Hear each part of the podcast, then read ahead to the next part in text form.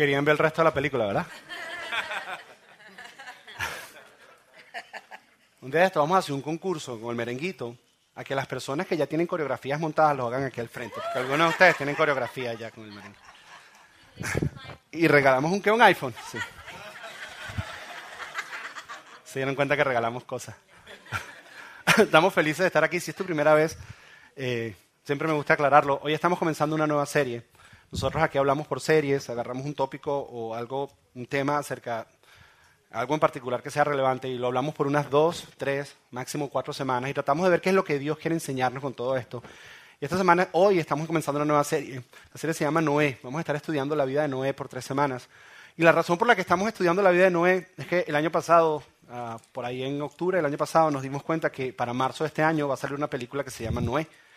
Sale, de hecho, sale el 28 de marzo la película. Y entonces nosotros decidimos por tres semanas estar estudiando la vida de Noé. Nos pareció una idea fabulosa. Vamos a estar estudiando la vida de Noé por tres semanas y durante la serie, mientras estamos estudiando la vida de Noé, vamos todos juntos a ir a ver la película. Nos pareció una idea fenomenal. ¿A cuántos les gustaría ir a ver todos juntos la película? Entonces, vamos a tener un poco más claro en el momento que estamos viendo la película de qué es lo que está pasando, qué es lo que está ocurriendo. Y hoy vamos a estar estudiando algunas lecciones y hemos dividido la serie en tres partes, el arca, el diluvio y la promesa. Hoy vamos a estar hablando del arca, la semana que viene hablaremos del diluvio y la próxima acerca de la promesa. Y voy a empezar de una vez hoy ya con lo del arca. La historia no es una historia que muchos de nosotros conocemos. Ahora, independientemente de que si tú creas que realmente ocurrió o no ocurrió, porque hay personas que piensan que la historia no es algo de fábula, es algo de niño, es algo que está ahí en la Biblia, simplemente hay como para enseñarles a los niños algo, pero realmente no ocurrió. Yo no sé si tú sabes que eh, no solamente en la Biblia hay récord o hay, hay en la historia, hay grabaciones de, de, este diluvio que ocurrió. Hay diferentes culturas que hablan de este diluvio que ocurrió en el tiempo mientras ellos estaban. Los babilónicos hablan de un diluvio, la gente de Mesopotamia habla de un diluvio. Hay diferentes culturas que hablan de este diluvio desde la perspectiva un poco diferente a lo que la Biblia dice, o sea, que es algo que ocurrió. Pero así si tú piensas y tú dices, bueno, Josué, ¿sabes qué? Pero igual, eso a mí, a mí tú no me la comes, eso del arca, eso yo todavía no lo entiendo, eso yo no me lo creo. Yo lo respeto, pero creo que si te mantienes conmigo por un tiempo o con nosotros por un tiempo escuchando lo que vamos a hablar, vas a encontrar algunos principios que tal vez van a ser prácticos y, aplicables para tu vida. Independientemente que creas que es una fábula o es algo que realmente ocurrió, yo creo que es algo que realmente ocurrió.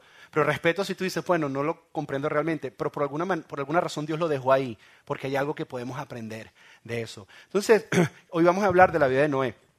Y la vida de Noé ocurre, esta, esta historia de la vida de Noé ocurre dos mil años después que Dios creó el mundo. Dios crea el mundo y dos mil años después ocurre todo esto que vamos a estar viendo. Ahora, es interesante porque la, historia de Noé empieza en Génesis capítulo 6. Génesis capítulo 5 es, es uno de los capítulos más aburridos de toda la Biblia porque es la genealogía desde Adán hasta Noé. Es uno de esos que, y no sé quiéncito conoció, no quiéncito se casaron, tuvieron hijos y se murieron. No sé quiéncito conoció, no sé se casaron, tuvieron Es uno de esos que tú dices, ay, qué aburrido. Y es de alguna manera, en ese capítulo 5, y no sé cuántos de ustedes sabían esto o no, en ese capítulo 5 de pura genealogía pasan 1600 años. Nada más en un capítulo. Es como si Dios le hubiera dado forward a la película. Dijo, déjame adelantar. Déjame adelantar esto para llegar a donde Noé. Y en esos 1600 años, la razón por la que Dios no habla, más, no habla más nada, es porque no hay más nada de qué hablar. Lo único que encontramos es que el hombre cada vez más se va alejando de Dios y se va convirtiendo cada vez más malo. En esos 1600 años, mientras se están apartando y se están apartando de Dios. Y entonces, como la maldad del hombre, como dice la Biblia, la Biblia dice que Dios entristeció en su corazón. Y dice, y esto es bien extraño de entender, dice que le dio pesar en su corazón haber creado al hombre. Así estaba la maldad. Dice que decidió volver a empezar. Entonces le dio el botón de restart. Vamos a volver a comenzar. Dios con el mundo pudo hacer borrón y cuenta nueva. Vamos a hacer borrón y cuenta nueva y vamos a volver a comenzar. Entonces, en todo este proceso, Él escoge un hombre. Él escoge un hombre llamado Noé. Ahora, muchas personas creen que Dios escogió a Noé porque Noé era muy bueno. Noé no era bueno. Noé era igual que todos los demás. La Biblia dice que Noé halló favor delante de Dios. Y halló favor significa que Dios, en su gracia, en su favor inmerecido, le concedió a Noé algo que él no se merecía. Y entonces, después de eso, es que empezó a haber un cambio en Noé y Noé empezó a vivir una vida que agrada a Dios. Pero Noé primero encontró el favor de parte de Dios. Entonces Dios dice, y agarra a Noé y le dice, ok, Noé, te voy a agarrar a ti, Te escojo no porque te merezca ni porque seas bueno, sino porque mi gracia y mi amor. Quiero comenzar con alguien y tenía que escoger a alguien y te tocó a ti. Decidí escogerte a ti. Entonces Dios agarra a Noé y le dice, ok, Noé, esto es mi plan.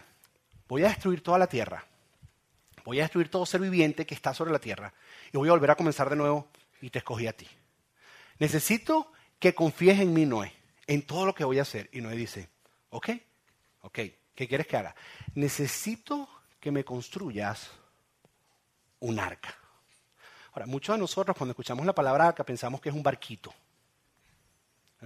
Y Dios le dice a Noé que el arca tiene que ser de 300 pies de largo. ¿Ok? 300 pies de largo. De ancho tenía que ser 50 pies. Y de alto tenía que ser 30 pies. Es casi del tamaño de una cancha de fútbol americano, más grande un crucerito. Y nosotros pensamos que es un barco. Y la Biblia, fíjate que dice arca, porque el arca en el original es una caja. Noé estaba construyendo, era una caja para meter gente. Noé no iba a sacar un velero y iba a empezar a navegar por diferentes lugares como un barco. No era un barco, era una caja. Noé no iba a navegar a ningún lado. lo que necesitaba es que esa cosa flotara mientras venía el diluvio. Ahora, ponte a pensar, Noé es un hombre que vive en el desierto. En su vida había estado en el mar no tiene ni idea de cómo se construye un arca. Y Dios le dice, construyeme un arca. ¿Y dónde la voy a poner? En el patio de tu casa. Y en el desierto Noé empieza a construir esta caja inmensa, sin entender qué era realmente lo que estaba haciendo. Ojo, y Dios le dice, Noé, le dice, Noé, Dios le dice, Noé, escúchame, en esta arca van a estar tu esposa, van a estar tus tres hijos y las esposas de tus tres hijos. En el momento que Dios habla con Noé, Noé no tenía hijos todavía. Imagínate todo lo que venía Noé. Ahora, Noé está construyendo una caja en un desierto donde va a meter a sus hijos que no tiene todavía. Con las esposas de los hijos. ¿Ok? Y la está construyendo en un desierto. Y no tiene ni idea de cómo se hace lo que está haciendo. Y Dios le dice, además, no es la manera en que va a destruir el mundo es que va a traer un diluvio. Va a caer aguas por todos lados. Incluso va a llover y va a caer agua del cielo. Y Noé dice, ¿yo qué? Porque hasta ese entonces nunca había llovido sobre la tierra. Por eso cuando la gente se le acercaba a Noé y le decía, ¿qué? No es que va a llover. Yo, ¿qué es eso? Tú estás loco. ¿Cómo que va a caer agua del cielo si en dos mil años nunca ha caído agua del cielo? Y Noé va y construye esta arca imagínate, para Noé lo complicado. Y después le dice, ah, y vas a hacer tres pisos, en el piso de arriba va tu familia, en el piso de la mitad vas a meter todos los animales que te voy a mandar para que entren. Animales, sí. Dos de cada especie, voy a mandarlos para que entren. Y en el piso de abajo, ahí es donde vas a meter toda la basura. Que me pareció súper interesante, y esto es un desvío completo, cómo a Dios le gusta conservar la tierra, porque si estaba destruyendo todo, que lo tiraran todo por un lado, ¿no? Y que se fuera todo para allá, pero de alguna manera hizo un sistema para que estuvieran conservando y no estuvieran eh, no estuvieran contaminando la tierra. Pero Dios está destruyendo al mismo tiempo la tierra. Ahí te lo dejo para que le des un poquito vuelta a la cabeza a eso. ¿Ok? Pero entonces, todo esto nos parece fascinante y tal vez el arca grandota, pero a mí el arca grandota no es lo que más me fascina de esta historia. Para mí, el hecho de que tiene que construirla y no sabe, para mí no es lo que más me fascina. Que lleve los animales o que no sepa acerca de los hijos no es lo que más me impresiona de esta historia.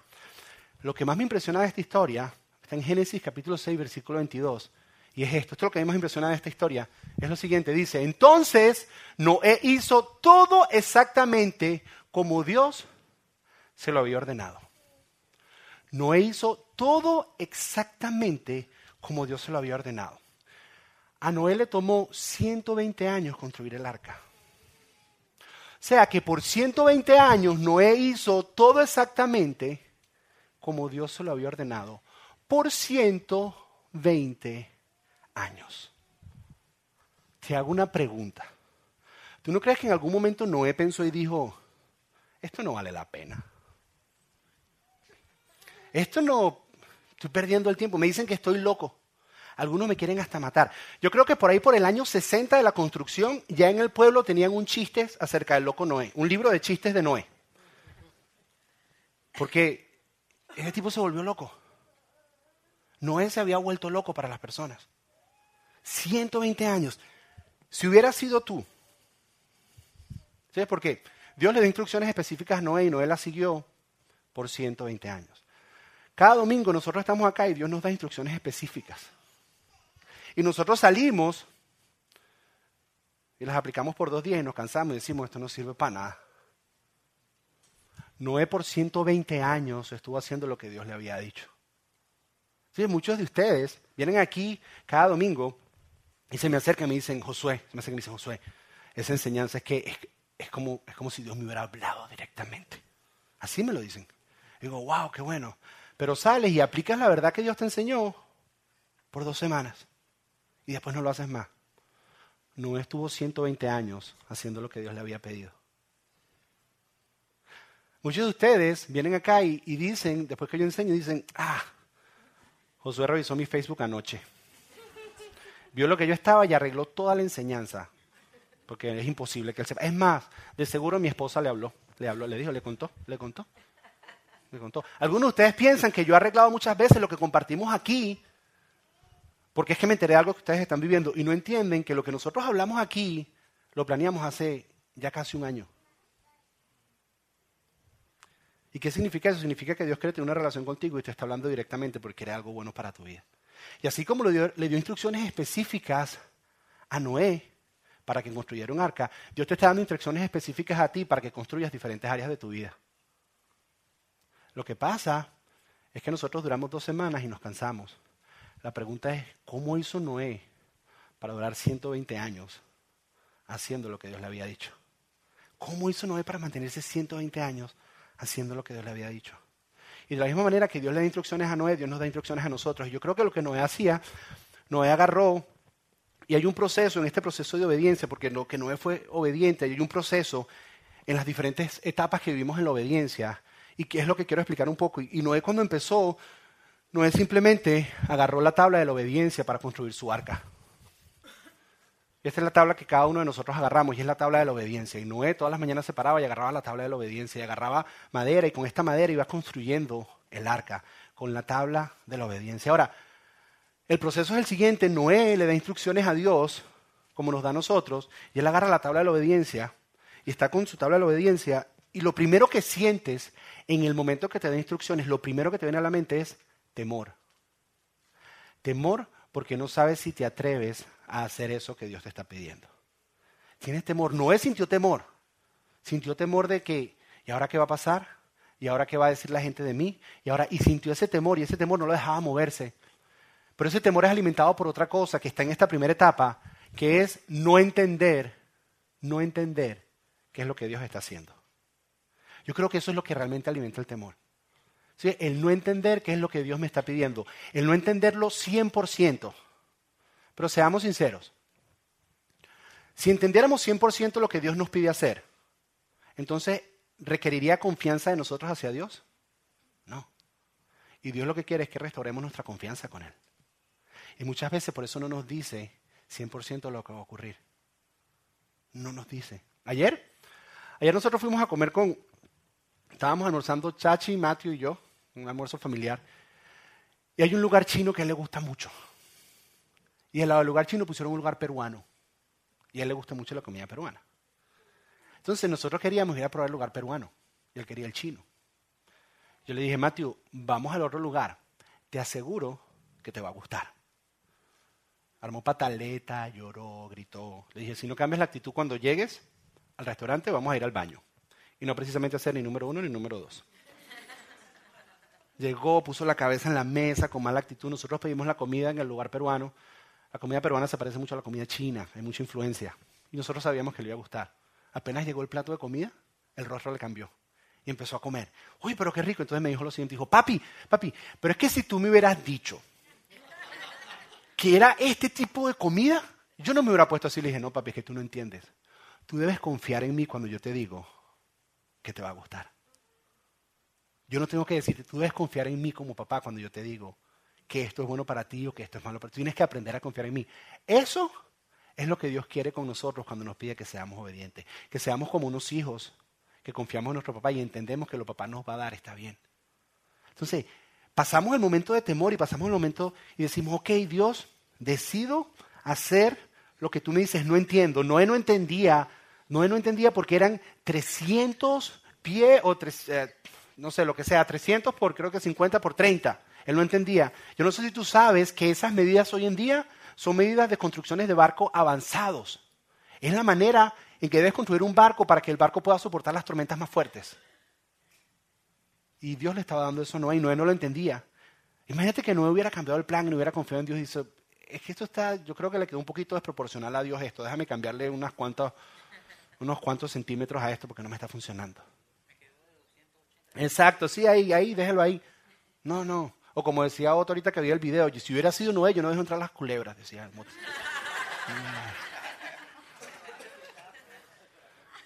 Hubiera, hubieras venido tú con tu historia, hubieras cambiado todo, hubieras... Pero a, Noé, a Noé le tocó confiar. Y así tú, de alguna manera, a veces Dios te habla aquí el domingo y te dice que hagas algo con respecto a tu matrimonio. Y tú dices, pero no entiendo. Y de repente, pero no entiendo 100%, pero bueno, confío. Y tratas una, tratas dos semanas y pasas a la nueva etapa, que fue la etapa que pasó Noé. Que es la segunda etapa, que para mí es la etapa más delicada en el proceso de obediencia. Y es la, la etapa entre la instrucción de Dios, donde yo agarro la tabla de la obediencia, y es la etapa que queda en el medio entre ver el arca finalizada. Es la etapa entre lo que Dios nos pide y el resultado final. Es ese espacio que hay entre el principio y el resultado. Y esa etapa se llama tiempo. Y es lo más difícil. Porque tú estás aquí siendo obediente y estuviste súper emocionado al principio, lo hiciste y saliste aquí súper inspirado, te tocamos una canción bonita, te salen lágrimas por los ojos y tú dices, sí, yo voy, intentas por una semana, intentas por dos semanas, tres semanas y dices, llevo tres semanas haciendo lo que Dios me pide y no veo ningún resultado. No veo ningún resultado. Entonces te empiezas a hacer la pregunta, ¿será que vale la pena hacer esto que Dios me está pidiendo? No ve ningún resultado. ¿Será que vale la pena continuar haciendo esto que Dios me pidió. Entonces, al principio, cuando tú haces algo nuevo, es súper emocionante. Dios me pidió, sí, chévere, voy, chévere, lo voy, lo hago. Pero cuando tú repites la misma cosa varias veces, se convierte en un hábito y va perdiendo la importancia. Y no entiendes realmente qué es lo que estás haciendo. Y entonces te empiezas a preguntar, ¿será que vale la pena hacerlo? Lo otro que empieza a ocurrir es que tú estás aquí firme y estás obedeciendo a Dios en lo que Dios te pidió. Dios te dijo que hicieras el matrimonio de cierta manera. Estás en tu oficina, estás en tu oficina y dices, ok, yo voy a, yo voy a empezar a ser honesto en mi trabajo y en mi oficina. Y no voy a estar mintiendo y me voy a mantener honesto y, en el trabajo. Y estás en tu oficina y de repente estás aquí siendo firme y estás siendo honesto y estás diciendo la verdad en todo y de repente alguien que dice mentira te pasa por atrás y se te adelanta. Y tú dices, ¿será que vale la pena vivir de acuerdo como Dios dice? porque todo el mundo lo hace diferente. Y es en este momento, en este momento en que estamos aquí y nos hacemos la pregunta, ¿será que vale la pena? Es en este momento donde nosotros tiramos la tabla al piso. En ese momento tiramos y dejamos caer la tabla en el piso y decimos, esto no vale la pena. La pregunta es, ¿qué hizo Noé por 120 años que nunca tiró la tabla al piso. ¿Qué hizo Noé por 120 años? Porque algunos de nosotros en dos semanas nos damos por vencidos. Algunos de ustedes hicieron resoluciones de principio de año y se enfocaron, como hablamos, y ya hasta se les olvidó qué era lo que habían pensado. ¿Qué es lo que hizo Noé? ¿Qué es lo que hizo Noé para que la tabla no se le cayera al piso? La respuesta de esto la encontramos en el libro de Hebreos. Ahora, para que entiendas un poco el contexto en el libro de Hebreos, el libro de Hebreos fue escrito por una persona a un grupo de personas que estaban siendo perseguidos, un grupo de cristianos que estaban siendo perseguidos. Ojo, no siendo perseguidos así como que en tu trabajo, ay, tú eres cristiano y se burlan de ti, no, no perseguidos de esa manera. En ese entonces había un emperador llamado Nerón y el hobby de él era matar cristianos. Ese era su hobby. ¿Qué hacía él? Él agarraba a los cristianos y la manera en que él alumbraba su jardín es que agarraba a los cristianos y los clavaba en estacas y los prendía en fuego y así alumbraba el jardín de, su casa. Eso es lo que él hacía. O si no, o si no, les ponía piel de animal encima y animal que todavía tenía sangre, los llenaba de sangre a los cristianos y los soltaba en medio de leones para que se los comieran vivos.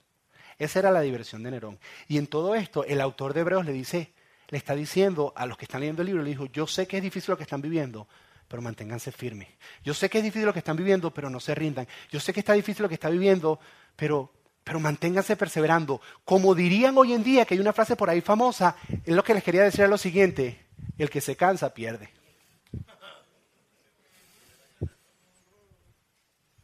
El que se cansa pierde, pero el que persevera vence.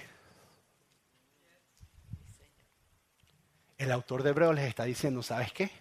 Estás aquí a veces la tabla se siente pesada, pero el que se cansa pierde y el que persevera vence. La pregunta es, adivina, es más antes de la pregunta, adivina, adivina qué personaje usó el autor de Hebreos para inspirar a estos cristianos. Usó a Noé. Y aquí es donde está el secreto de cómo Noé mantuvo la tabla y no dejó que se le cayera al piso. Está en Hebreos.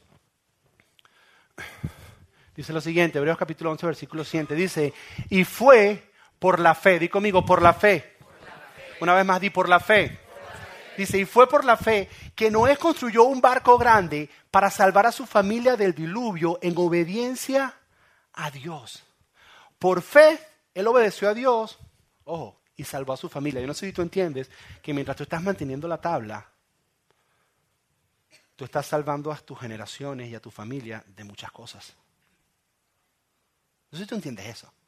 Que a veces nos enfocamos mucho en nosotros, pero hay cosas que nosotros estamos rompiendo que nuestros hijos no van a poder vivir porque las estamos rompiendo porque estamos aguantando la tabla. Y fue por fe que Noé salvó a su familia. Ojo, quien le advirtió de cosas que nunca antes habían sucedido, como llover. Yo nunca he visto llover. Fue por fe. Ahora, ¿qué es la fe? Voy a decirte que no es la fe primero. La fe, la fe no es una fuerza como la guerra de las galaxias. Que la fuerza te acompañe.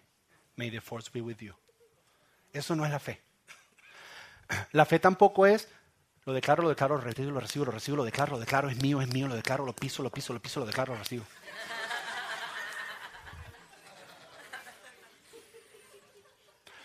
Como si la fe fuera una fuerza que estuviera fuera de Dios y cuando Dios ve eso en nosotros dice, uy, ahora me siento obligado hacer lo que me está diciendo porque mira cuánta fe tiene.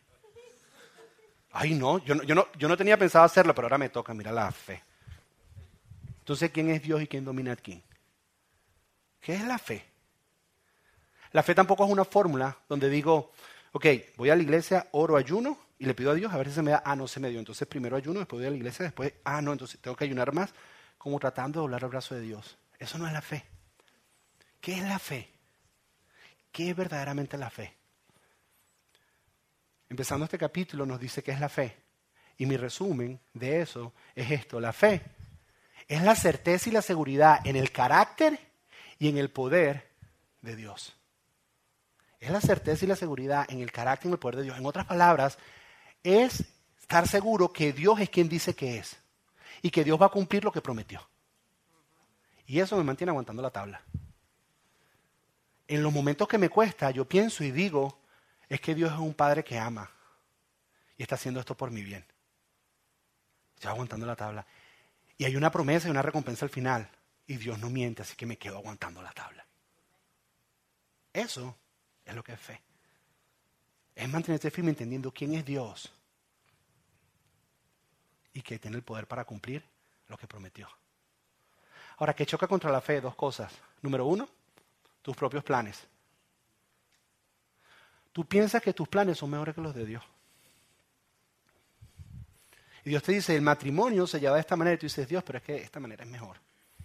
Las finanzas se dan de esta manera, no Dios, pero es que esta manera es mejor. Las relaciones se deben llevar de esta manera, no Dios, pero es que esta manera es mejor. Yo no dejaría que las culebras entraran en el arca, Dios. Porque es que mi plan es mejor. Fe es pararse todas las mañanas y decir, Dios, yo entiendo que tú eres creador y tú me creaste. Y que el plan que tú tienes para mi vida es mejor que el plan que yo pienso que tengo. Entonces, fe es rendir tu plan a Dios y hacer el plan de Dios. Eso es fe. Fe y rendirte no es quedarte sin hacer nada, rendirte es hacer. Por eso es que dice que la fe lleva una acción. Una acción hacia lo que Dios te pide. Entonces, lo primero que choca contra la fe es tu propio plan. Lo segundo que choca contra la fe, y esto es bien importante, es que cuando estamos aquí, en la mitad del tiempo, nosotros queremos la recompensa ahorita. Y la razón por la que la tabla se nos cae es porque no tenemos la recompensa. Y como no tenemos la recompensa, entonces tiramos la tabla al piso porque queremos ir a buscar la recompensa a nuestra propia manera. Queremos agarrar un atajo y pensamos que vamos a burlarnos de Dios. Y vivimos consecuencias con esas cosas. Desde un ejemplo, ayer estaba yendo a Lowe's a comprar las tablas estas y cuando mi hijo me ve sacando props, me pregunta, ¿de qué vas a hablar mañana? Le digo, papi, voy a hablar de, Noé. Y me dice, ah, yo sé, de lo del barco y la cosa. Sí, papi, de Noé. Ah, entonces él me quiere decir, ¿qué les digo yo a ustedes? Y me dice, mira, lo que les tienes que decir, me empieza a decir, les tienes que decir esto, esto, esto. Y yo le digo, ok, papi. Entonces después me pregunto, ok, pero ¿qué les va a decir? Entonces les estaba explicando todo esto que le estaba explicando. Le dije, ¿sabes cuánto tiempo? Le dije, ¿sabes cuánto tiempo Noé le tomó construir el arca y mantenerse obediente a Dios? me dijo, no, me dijo, como unos 25 años, no, papi, 120 años. Me dice, wow. ¿Y cuánto tiempo vivió Noé? Yo le dije, yo creo, yo creo que por unos 120 años, 150. Me dice, wow, pero no vivió más que yo del de Star Wars. Él vivió mil años, me dice. Entonces, se le cruzaron las historias así, yo que sí. Y bueno, le quedó eso ahí claro y, estuvimos, compramos y luego en la tarde estábamos yendo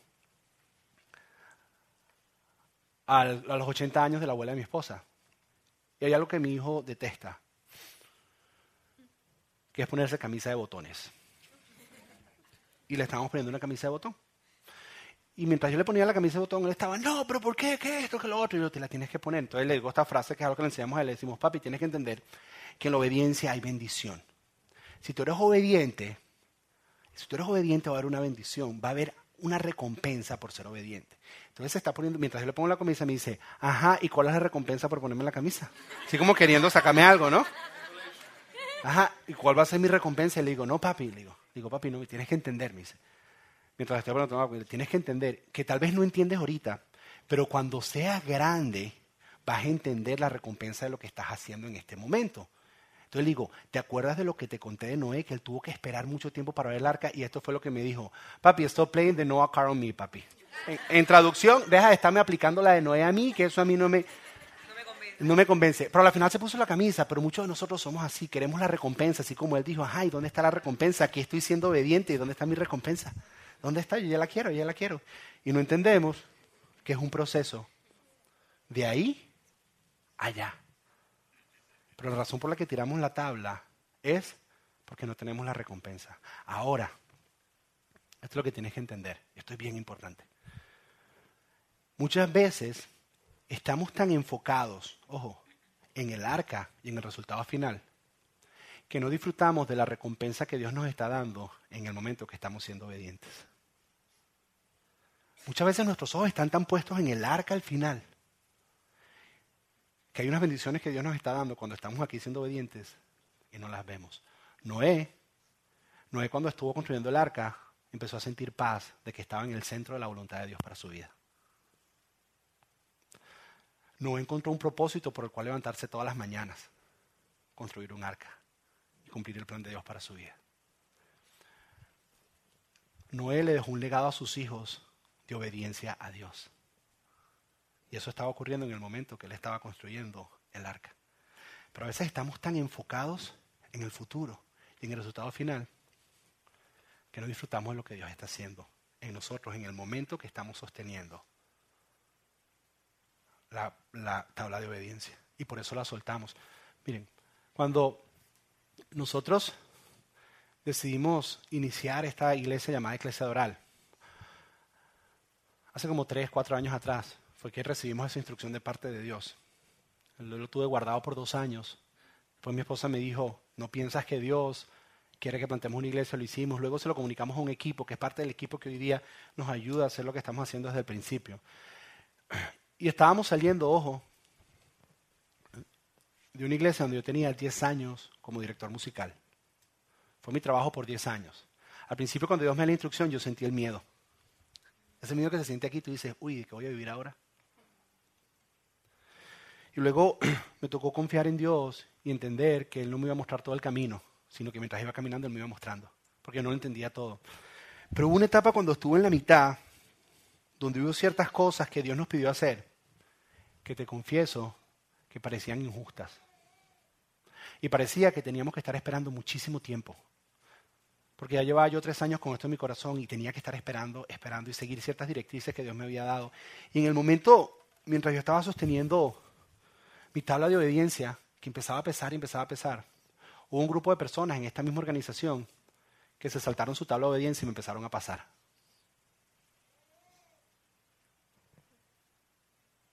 en ese momento no me, no me provocó soltar la tabla, me provocó tirarla para el piso. Y yo me pregunté, ¿será que vale la pena aguantar y esperar esto? ¿Será que vale la pena? Y hasta que yo no me enfoqué en lo que Dios estaba haciendo en mí, mientras yo sostenía la tabla, no fui libre. Yo empecé a entender que valía la pena porque era más importante lo que Dios estaba haciendo en mí, que me estaba preparando para hacer lo que está ocurriendo ahorita en este lugar. Que yo adelantarme a empezar algo fuera del tiempo de Dios. Que yo le estaba modelando a mi hijo la importancia de ser obediente a Dios en todo. Que yo me sentía en el centro de la voluntad de Dios cuando lo estaba haciendo. Pero si yo me ponía a enfocar en esas personas que estaban pasando o me enfocaba en el día en que esto iba a ocurrir y no me enfocaba en las bendiciones que Dios me estaba dando en ese momento, nunca iba a poder disfrutar de lo que Dios me estaba dando. ¿Qué es lo que nos pasa? Que cuando estamos en este momento por la mitad no entendemos que si hay una recompensa que Dios nos está entregando. Lo que quiero es que dejes de estar mirando hacia el frente y mirar la recompensa que Dios te está dando en ese momento. Que esperar no es desperdiciar el tiempo, que estar esperando no estás desperdiciando el tiempo. Que mientras, ojo, que es lo siguiente, que mientras te mantengas en obediencia, que mientras, te mientras estés obedeciendo, estás creciendo. Mientras tú estás obedeciendo a Dios, estás creciendo. Hay algo que Dios está haciendo dentro de ti. Que tal vez por fuera pareciera que estuvieras estancado, pero por dentro estás avanzando a pasos agigantados que tal vez tú dices, pero esto parece que no se mueve. Ya no se mueve. Lo que Dios está haciendo dentro de ti. Ojo, y en el proceso ahorita, que estamos ya con la iglesia, hay momentos que me provoca tirar la, la tabla. Ya no decimos tirar la toalla, ahora decimos tirar la tabla. ¿Por qué? Porque a veces que Dios me pide hacer cosas y yo quiero correr, quiero adelantarme, quiero dejar de hacer una, o quiero... Y Dios me dice, es así. Yo digo, Dios, pero ¿por qué? es así. Y es que Dios está haciendo algo en mí. Eso es lo que no entendemos. Que Noé, Dios lo estaba preparando porque, ojo, con Noé es que iba a comenzar toda la raza humana una vez más. Por eso lo tenemos 120 años aprendiendo a obedecer a Dios. La pregunta que yo te hago es, es la pregunta que te hago. ¿Qué está escrito en tu tabla?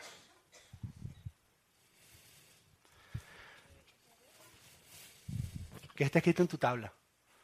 A lo mejor Dios te ha dado instrucciones de cómo dirigir tus relaciones. Tal vez tu relación con Dios. Tal vez comenzaste, comenzaste a leer la Biblia y dijiste, pero yo no entiendo. Pero yo no entiendo esto, es que yo no siento nada. Y lo intentaste tres veces y dices, esto no sirve.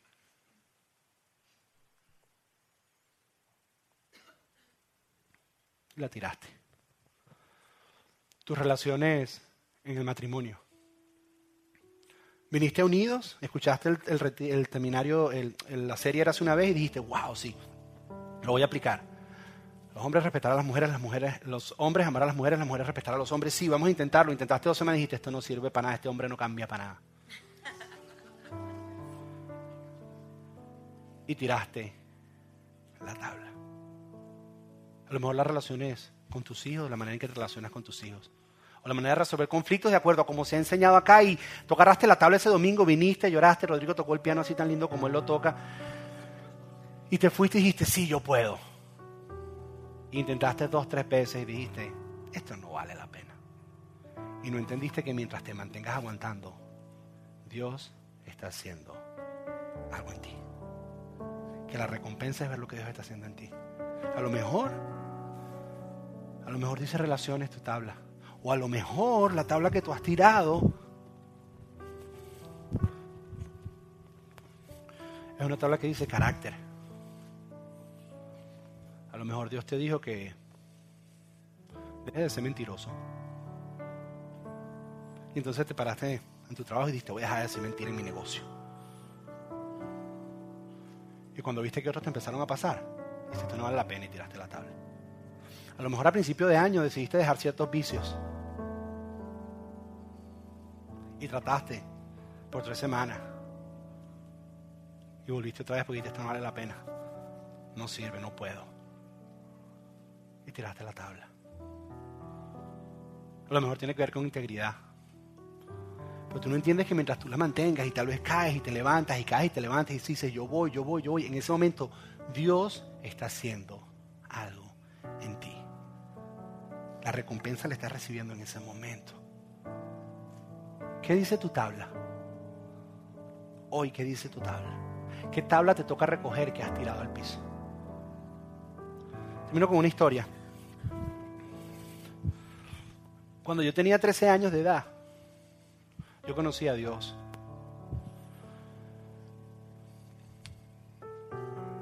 Y una de las primeras cosas que aprendí es a cuidarme de no tener relaciones íntimas con nadie hasta casarme.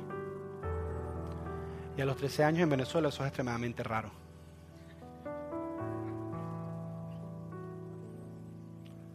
Y no fue fácil. Fue fácil en mi etapa de liceo en Venezuela porque yo no tuve muchas novias. Entonces si no tienes con quién hacerlo, entonces es súper fácil, ¿no?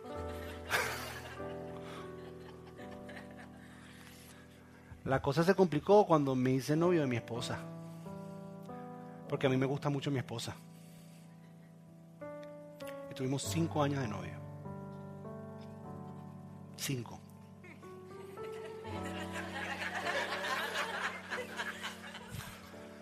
Sin yo saber, mi esposa había hecho la misma promesa. En no tener relaciones íntimas con nadie hasta casarnos. No significa que la cosa no se puso caliente de vez en cuando. Pero nos mantuvimos firmes. Ojo, y había presión de personas que nos decían, personas no cristianas nos decían, pero ¿y cómo vas a saber que eres bueno haciéndolo o no? Que la vas a poder complacer o no. Tienes que tomarte unas clasecitas. Me decían. Personas cristianas que no nos creían lo que estábamos haciendo. Decían, ustedes, ustedes son imposible. Personas que pensaban que yo era homosexual. De verdad. No fue fácil. Pero nosotros nos mantuvimos aguantando la tabla de la obediencia durante cinco años. unos momentos que era más pesada, unos momentos que era más liviana. Nos mantuvimos manteniéndola. Y entendíamos que mientras estábamos haciendo eso, ojo, esto es importante, Dios estaba haciendo algo en nosotros. Que mientras estábamos manteniendo la tabla de obediencia, ojo, estábamos rompiendo patrones que han venido en nuestras familias por muchos años, que no queremos que nuestros hijos vivan y a nosotros ser obedientes en fe a lo que Dios decía, porque entendimos que el plan de Dios para las relaciones íntimas entre una pareja es mejor que el plan que proponen nuestras propias hormonas. Porque las hormonas nos decían algo, pero Dios nos decía algo completamente diferente. Y entendimos que si lo hacíamos íbamos a romper patrones que en nuestras familias una y otra vez se venían repitiendo. Y que ahora mis hijos no van a tener que vivir eso, porque yo los salvé de eso porque me mantuve obediente. Y esa fue una recompensa que entendimos que estábamos viviendo. Al mismo tiempo, cuando llegamos al matrimonio, construimos nuestra arca en esa área.